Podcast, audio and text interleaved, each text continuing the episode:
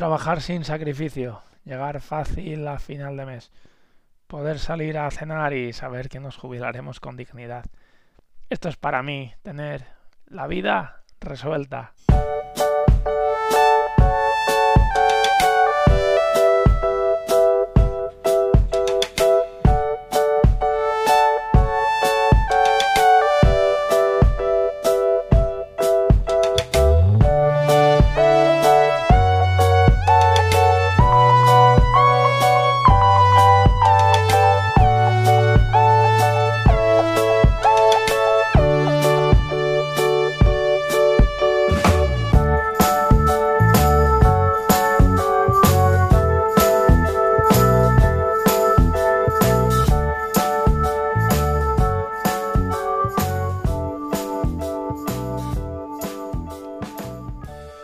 ¿Qué tal? Muy buenos días, bienvenidos a La Vida Resuelta, bienvenidos a este capítulo número 51, bienvenidos un día más a una manera de gestionar nuestras finanzas personales que hagan que el dinero sea para nosotros una herramienta y no un lastre, que sea, bueno, pues un instrumento que nosotros podamos usar para llevar una vida placentera, una vida agradable y una vida que en ningún caso esté marcada por la angustia del dinero de ay que no llego a final de mes, ay que tendría que pagar esta factura, pero es que me va a venir y no y no no no ay qué vida, qué vida es esa, por Dios, qué vida es esa.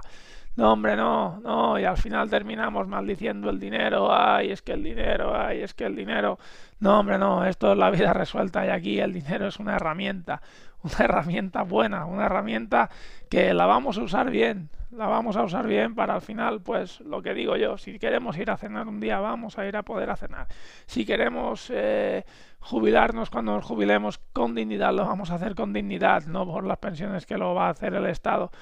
Eh, que no queremos aguantar un jefe, bueno, pues vamos a desarrollar algún sistema para eh, tener dinero y poder tener el tiempo suficiente para estar en un trabajo que nos guste y no aguantando a alguien que no debemos. Y bueno y al final del mes pues vamos a llegar también tranquilamente sin problemas. Esto es eh, la herramienta del dinero y aquí pues intentamos enseñar estrategias técnicas y tácticas para que esto funcione y funcione correctamente bien como decía capítulo número 51 en el que estamos a un maravilloso viernes con el que se cierra la semana de cerrar ese ciclo. Todo, todo se cierra hoy. Todo se cierra hoy. No, pero yo el lunes vuelvo, no cierro, pero cerramos ciclos. Eh, y en este caso nos queda pendiente para cerrar esta semana el ciclo de invertir en empresas. Bueno, ya sabíamos que eh, teníamos un ciclo de cómo invertir en empresas. En este caso, bueno, como siempre comentamos, hay cuatro formas principales de, inversión. Es invertir en empresa, la otra es invertir en inmuebles, la otra es invertir en productos financieros y la otra es invertir en eh, propiedad industrial, esto, patentes, eh, libros, derechos de autor, bueno, etcétera. Estas son las, las cuatro grandes Em, opciones que hay de inversión. Luego, evidentemente, ahí se desglosa muchísimo en cada una de ellas. Y en este caso, pues habíamos entrado dentro de invertir en empresas. Invertir, claro, en empresas tú puedes invertir desde eh, la bolsa, que es comprar eh, acciones de una empresa, mm, que posiblemente tengas medio azulejo de la empresa si tienen suerte. Eso es una, eso es una cosa. Eh, invertir en eh, como o invertir tu propia empresa que tengas el 100% de la empresa o bueno luego está pues lo que comentábamos aquí que es eh, invertir como como socio capitalista que es socio que aporta capital pero no tiene ninguna responsabilidad como sería el caso de una SL una SL es sociedad limitada responsabilidad limitada tú estás tu, responsabilidad se limita al capital social que tú has aportado, es decir, si tú has aportado 2.000 euros, pues si la empresa se va al garete, tú pierdes esos 2.000 euros, pero en ningún caso te responsabilizas de las deudas que pueda dejar esa empresa, a no ser que seas el administrador, que en ese caso respondes tú por todas las deudas. Pero si no, puedes invertir como socio capitalista. Entonces, ¿qué historias hay detrás? Bueno, pues eh, invertir en empresa como socio capitalista puede ser de las cosas más rentables que pueda haber. O sea, tú ahora le puedes dejar a alguien 2.000, 3.000, 4.000 euros de una empresa que está eh, iniciándose y al cabo de 5 años es que esa empresa haberse eh, expandido una barbaridad y tú convertir 2.000 euros en en 50, 60, 70 o 100 mil euros en 5 años. Es una rentabilidad que no te da nada en, el, en, el, mercado. Pero ¿qué pasa? Que evidentemente existe el binomio que nunca nos va a fallar, que es el de riesgo-rentabilidad, que dice, bueno, tú quieres rentabilidad, ¿Tú quieres beneficios por tus inversiones? Bueno, pues tendrás que asumir riesgo. No, yo es que no quiero perder ni un céntimo. Bueno, pues posiblemente tampoco tus inversiones te den un céntimo. Esto es así. Entonces, invertir como socio capitalista en una empresa es de lo más arriesgado que puede haber, porque es que cualquier mínimo error eh, va a mandar al garete a la empresa, y más al inicio de todo.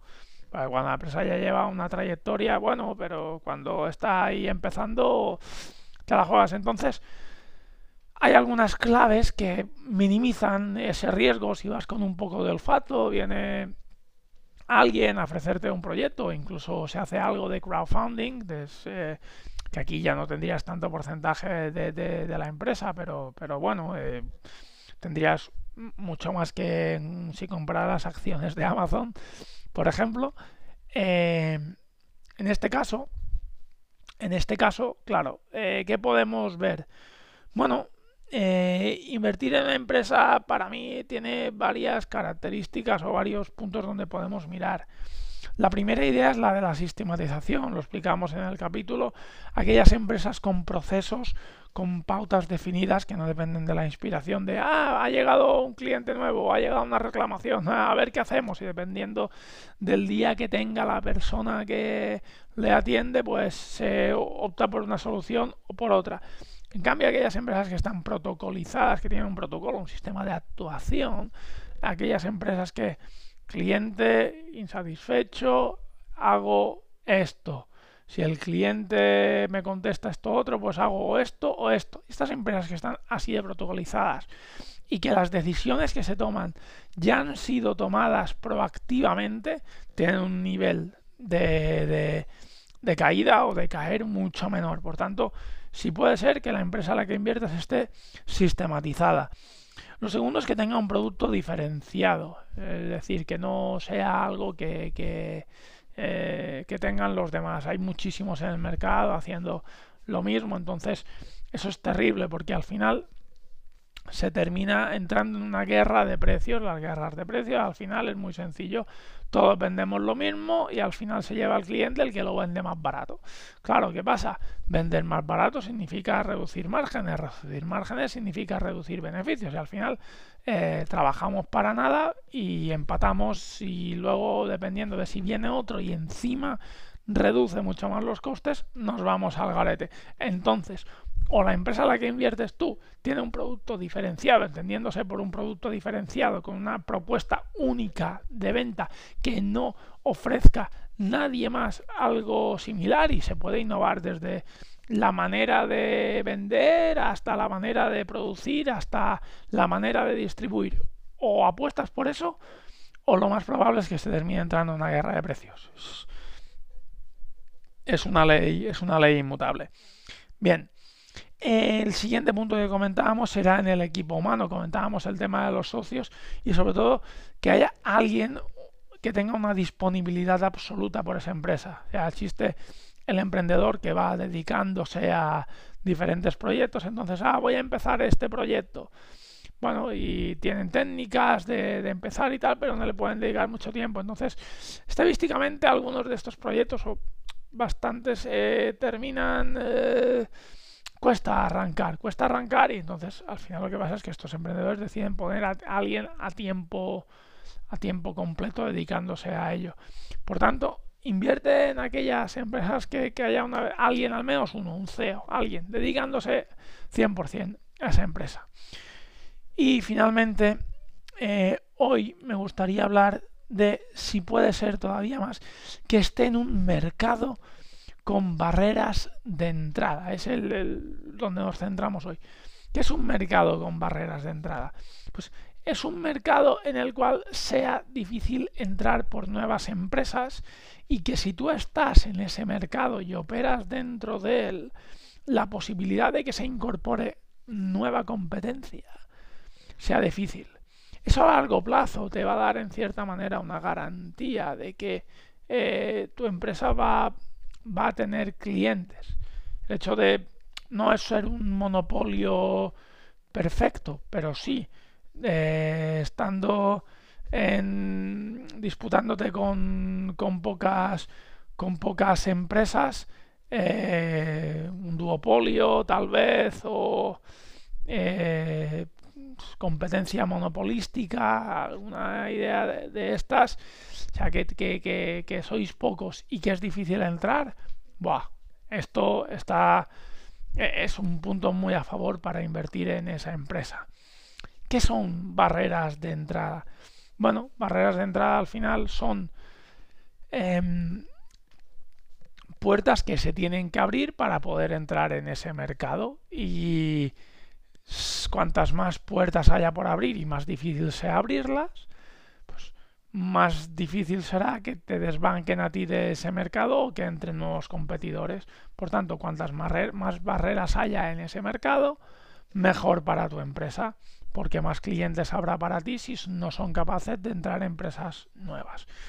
¿Cómo detectamos esto? ¿Qué barreras de entrada podemos observar? Bueno, la primera de ellas es el tema de la inversión.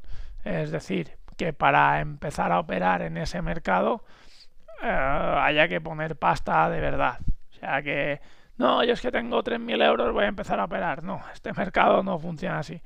Para operar en él eh, realmente por el tema de maquinaria, por el tema de licencias, por el tema de lo que sea, o vienes aquí y pagas una cantidad de dinero bastante grande, o sea, no algo común, o va a ser difícil que puedan operar. Entonces, si tú te juntas con socios que estáis dispuestos a pagar este dinero y sabéis que no mucha gente está dispuesta a, poderlo pagar, pues tenemos un punto a favor aquí. ¿Qué más barreras de entradas podemos eh, encontrar? Las barreras legales, barreras de, eh, por ejemplo, patentes, patentes de que, estén marcadas y que sin esa patente, registradas, perdón, y que tú sin esa patente no puedas funcionar. Por tanto, solamente el que tiene la patente o esa identidad de marca puede llevar a cabo eh, la actividad. Si no, no se puede entrar. ¿Qué pasa? Claro que esas patentes, pues, eh, o, bien hay que adquirirlas, que cuestan mucho, o bien limitan el acceso al mercado, porque básicamente si la patente no te la quieren vender, pues no lo vas a poder hacer. Es algo un poco más o menos similar a lo que pasa con los estancos o las farmacias. Al final eh, funciona por licencia. Y claro, mm, es difícil entrar. Es un, mercado que quien tiene la licencia, pues tiene muchísimo ganado y con barreras de entrada altísimas, porque adquirir una licencia de estas es carísimo. Y bueno, luego están los concursos de las farmacias, que es otra historia, otra historia aparte. Pero todo esto son, son barreras de entrada.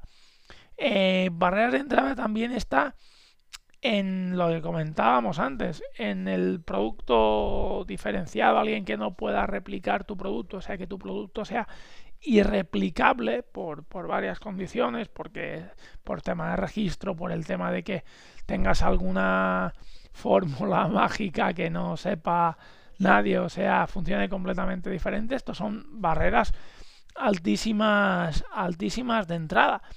Y bueno, eh, con esto yo creo que si te fijas en esto, o al menos te haces la pregunta de ¿es fácil entrar en este mercado? Es decir, ¿es fácil que se incorpore nueva gente a invertir en otras empresas y entren nuevas empresas después de mi inversión? Eh, y tu respuesta es sí, la verdad es que puede entrar cualquiera con mil euros y ponerse a competir conmigo, hombre, mm, se va a saturar el mercado si, si es rentable lo que, lo que hay dentro. No, es que para entrar en el mercado tienes que pagar o tienes que tener una patente o el producto únicamente es que es exclusivo y es irreplicable. Bueno, pues ahí a lo mejor sí que vale más la pena eh, invertir porque vas a tener más el mercado a tu disposición. Pero bueno, estos son algunos indicadores en los que nos podemos centrar cuando invertamos como socio como socio capitalista. Así que bueno, eh, como siempre digo, no sois responsables de la cara que tenéis, pero sí de la cara que ponéis. Me podéis encontrar en perecanet.com barra contactar, quien me necesite, para lo que quiera, sugerencias, quejas, ruegos, preguntas, dudas, teorías, lo que queráis. Gracias por vuestras valoraciones en iTunes, de 5 estrellas, en Spotify, en iBots, por darle a like, por seguirme, porque al final es divulgar las finanzas personales eh, y el conocimiento sobre finanzas en esta, no es una guerra, pero sí en una pugna contra, contra eh, el, el, sistema educativo en finanzas personales que francamente es nefasto y así va a seguir siendo siempre porque nunca le va a interesar a un gobierno que, sepamos de finanzas personales, porque dejaremos de estar atados y ser libres en ese momento. Por tanto, yo desde mi rincón sí que tengo eso. Por tanto, si lo difundimos dándome a like, compartiendo mi contenido, pues se agradecerá muchísimo. Así que nada, eh, nos vemos el lunes. Eh, un abrazo muy fuerte a todos. Adiós.